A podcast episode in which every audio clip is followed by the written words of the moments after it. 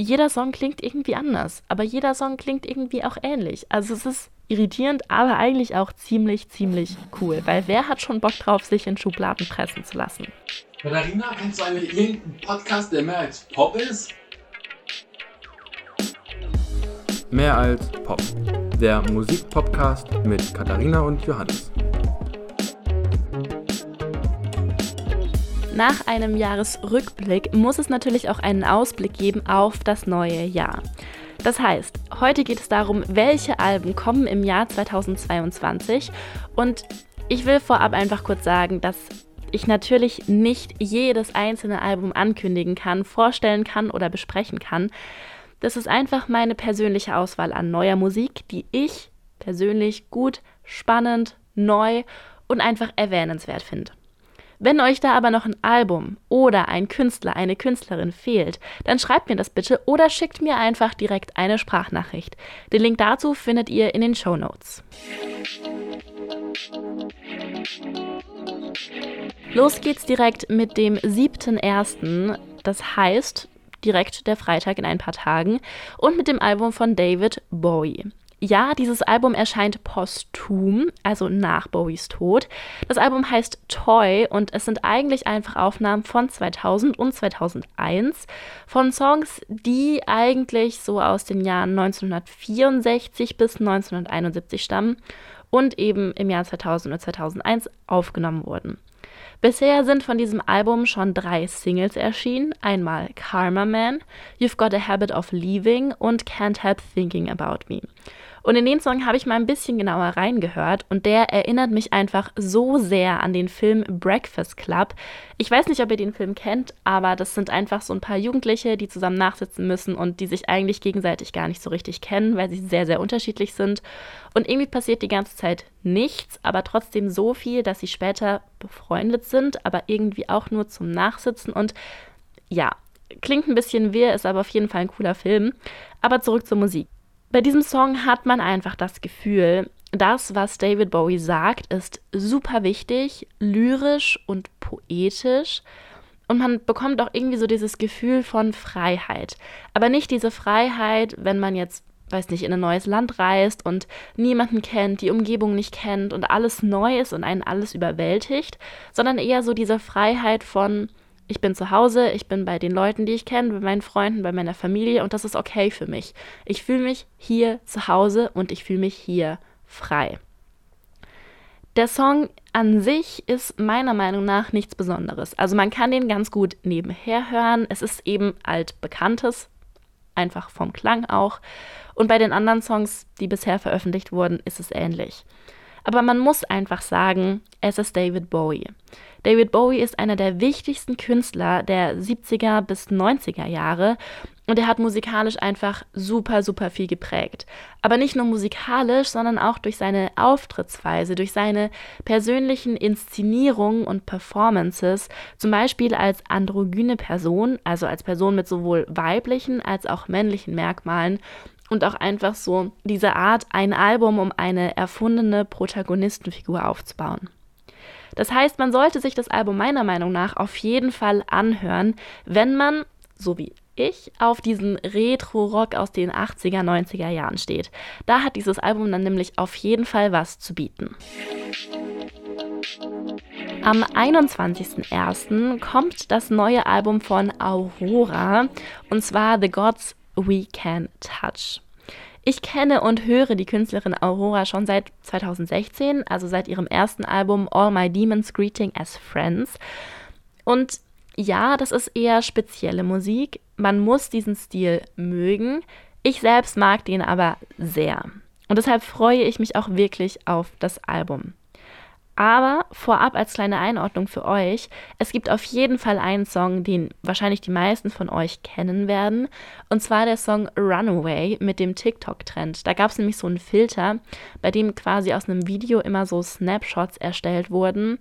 Und dann hat man einfach nur die dunkle Silhouette der Person gezeigt und im Hintergrund einfach so wolkige Melancholie, sage ich mal.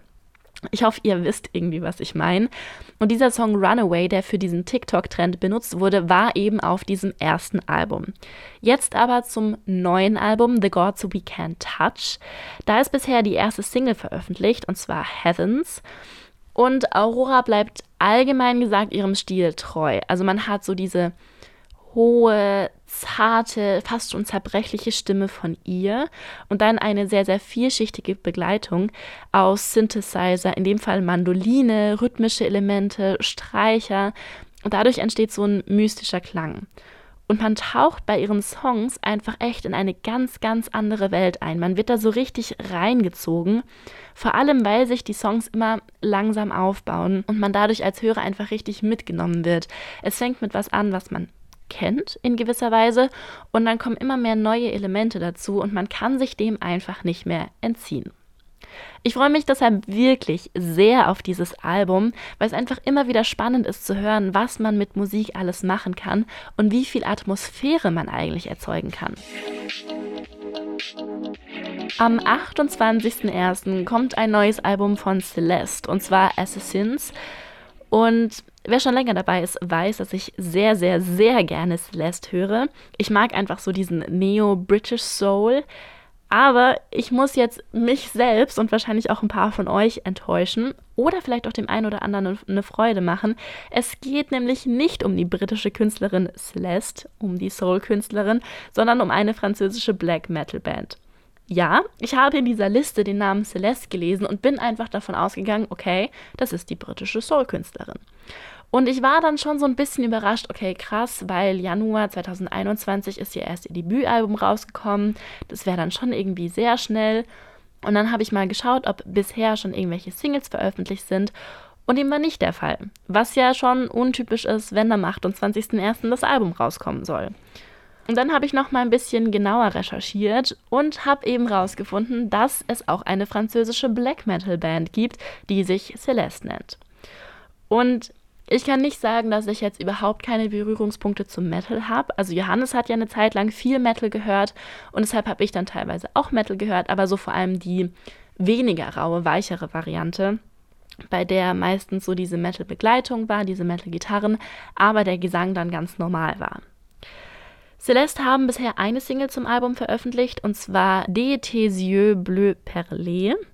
Und die habe ich mir natürlich auch angehört und zwar nicht nur einmal, um dann ein bisschen durchzusteigen. Ich muss aber sagen, es ist nicht wirklich mein Geschmack. Musikalisch ist es wirklich nicht schlecht. Es ist einfach laut und hart, also einfach Metal, aber es ist auf keinen Fall schlechte Musik. Was mir persönlich einfach nicht so gut gefällt, ist die Art des Gesangs. Also das Screamen und Growlen ist einfach nicht so meins. Aber es ist alles Geschmackssache. Und deshalb denke ich, dass Metal-Fans bei diesem Album auf jeden Fall gut aufgehoben sind. Am 4. Februar kommt das neue Album von Bastille, Give Me the Future. Und ganz ehrlich, bei Bastille muss ich immer direkt an Pompeii denken. Und der Song ist einfach schon von 2013. Von 2013. Ich hatte Bastille deshalb wegen diesem großen Zeitunterschied jetzt nicht mehr wirklich auf dem Schirm, hab aber mal reingehört in die neue Single No Bad Days, die eben auch auf dem Album erscheinen wird. Und der Song braucht relativ lange, bis er wirklich da ist. Also dieses Intro und die langsame erste Strophe dauert relativ lange. Vor allem, wenn man das jetzt mit diesen TikTok-Trendsongs vergleicht, die ja meistens direkt mit der Hook einsteigen oder zumindest nach ein paar Sekunden schon richtig fett da sind. Vom Stil ist der Song No Bad Days aber auf jeden Fall was, was ich mir gut im Radio vorstellen kann und wo ich auch denke, dass es richtig gut funktioniert. Es ist nämlich einfach ein guter Popsong, bei dem aber auch nicht so viel passiert, dass man sich da eben drauf konzentrieren muss. Ich will da jetzt aber eigentlich auch nicht so viel mehr dazu sagen. Ich bin auf jeden Fall gespannt auf das neue Album und ob der Stil eher so bleibt wie in der Single, also eher so langsame Pop-Songs, oder ob es wieder zurückgeht zu Pompeii und ein bisschen mehr Power. Auch am 4. Februar kommt das neue Album von Leslie Clio, Brave New Woman. Ich hatte Leslie Clio irgendwie total vergessen, obwohl sie mit Songs wie I Couldn't Care Less oder My Heart Ain't That Broken eigentlich ziemlich erfolgreich war. Und das sind beides auch Songs, die ich viel gehört habe. Bei mir war es jetzt so, dass ich auf Instagram zufällig bei Telekom Music Konzert irgendwas auf sie aufmerksam geworden ist, weil sie da bei einer Live-Session dabei war. Und so habe ich durch Zufall den Song Comment allez-vous gehört und ihn auch direkt in meine Favorites Playlist gepackt. Der Song ist nämlich auch auf dem neuen Album Brave New Woman drauf. Es gibt aber auch noch eine zweite Single, die veröffentlicht wurde, und zwar Love is a Shield. Der Song ist eigentlich von der deutschen Synthie-Pop-Band Camouflage aus dem Jahr 1989. Es ist also nur in Anführungszeichen eine Coverversion und kein eigener Song von Leslie Clio. Ich habe mir deshalb beide Versionen mal angehört und abgesehen vom Text und der groben Melodie haben die Songs nichts gemeinsam. Leslie Clio macht da eine sehr ruhige und klavierbetonte Ballade draus, die eher zeitlos ist und wegen diesen Klaviersounds schon fast ein bisschen an Adele erinnert. Bei Camouflage sind es aber einfach so 100% die späten 80er Vibes, weil Synthesizer. Natürlich. Ich bin nach diesen zwei Singles, Comment allez-vous und Love is a Shield, aber sehr, sehr gespannt auf das Album von Leslie Clio. Ich glaube, es geht klanglich eher in eine akustische Richtung, weil viel Klavier und viel Gitarre, also Comment allez-vous ist eher Gitarre und Love is a Shield ist eher Klavier. Und deshalb bin ich da sehr gespannt drauf, weil ich im Moment einfach diesen akustischen Sound sehr, sehr gern habe. Am 25. Februar gibt es auch ein paar Alben, die veröffentlicht werden. Ich habe mir da jetzt mal Casper rausgesucht mit dem Album Alles war schön und nichts tat weh.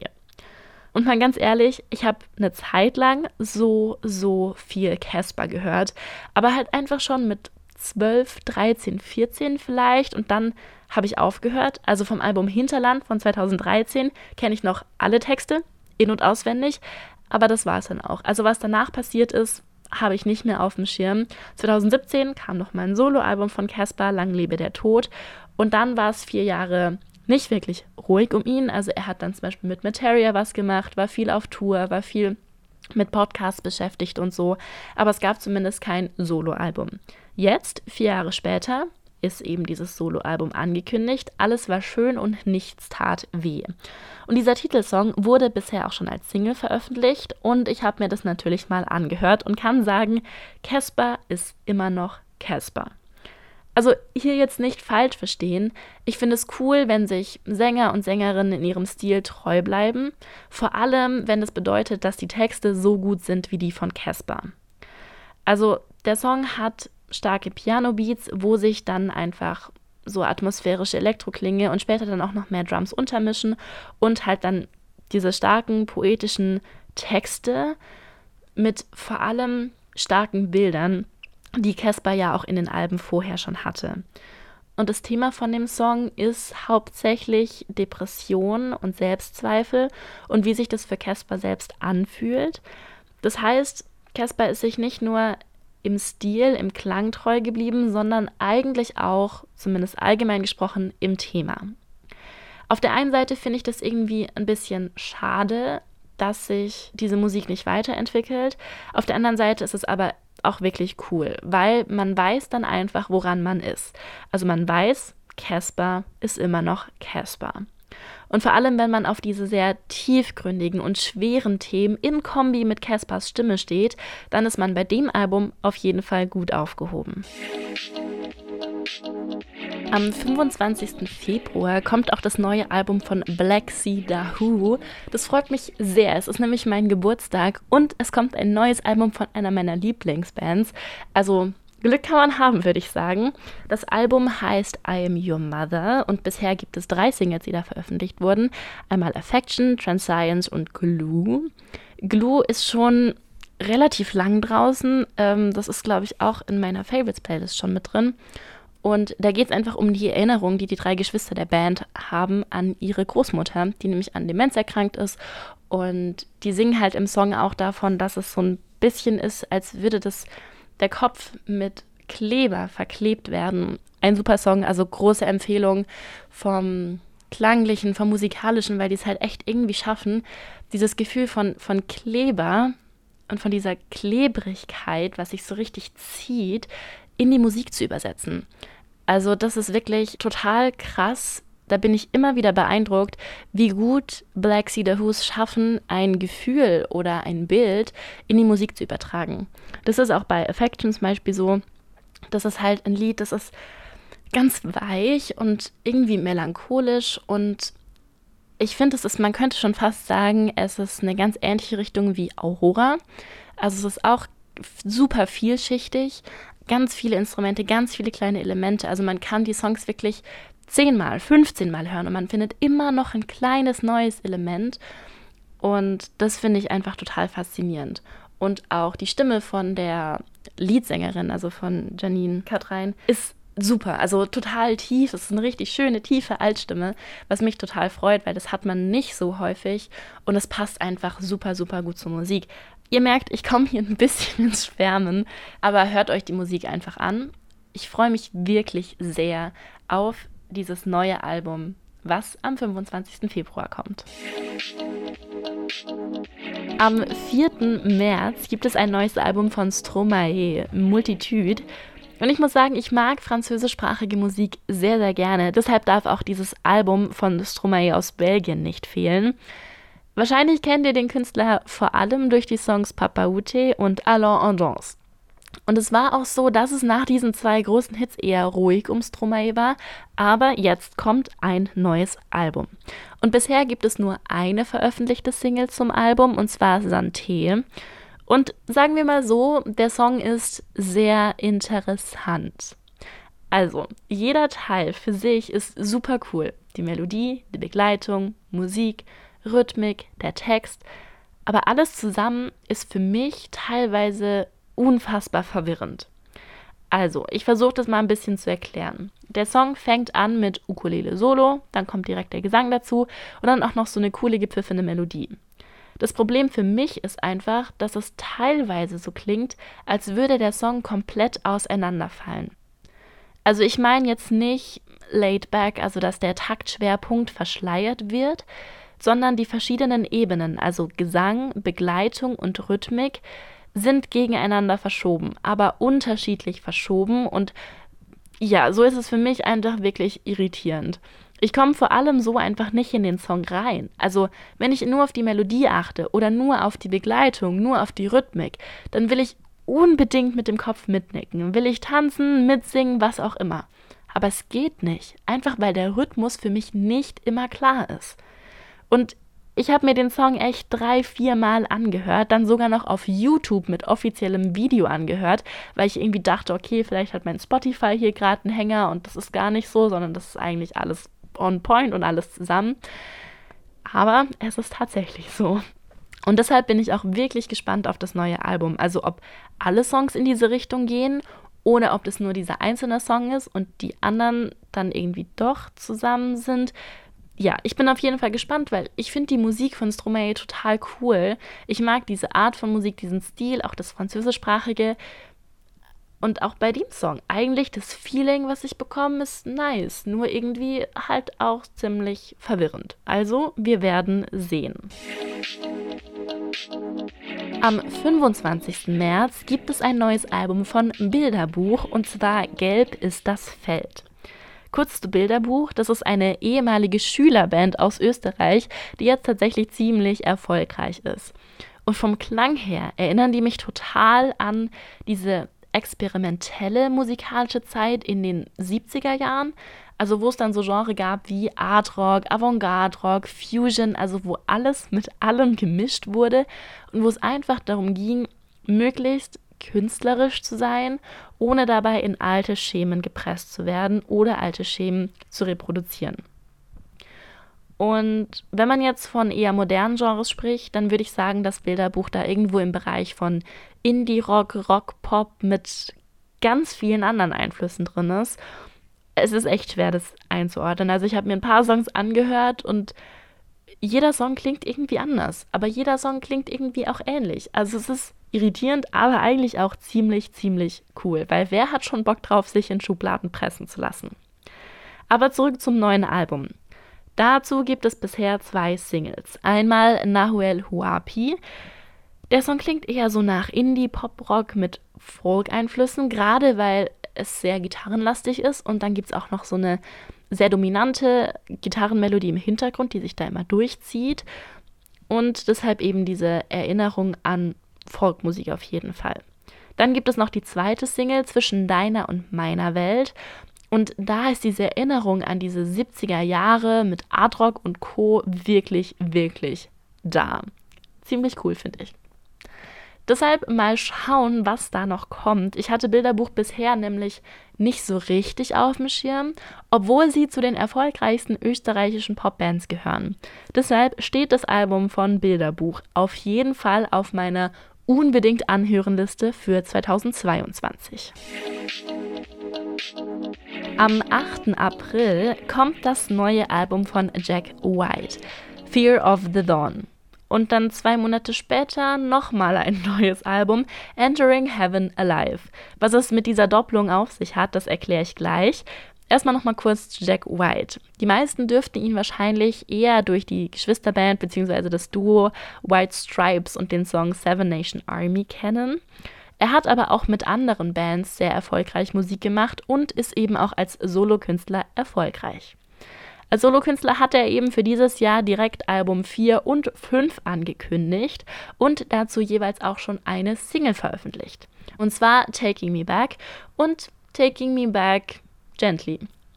Das ist eigentlich zweimal genau der gleiche Song, aber irgendwie auch überhaupt nicht der gleiche Song.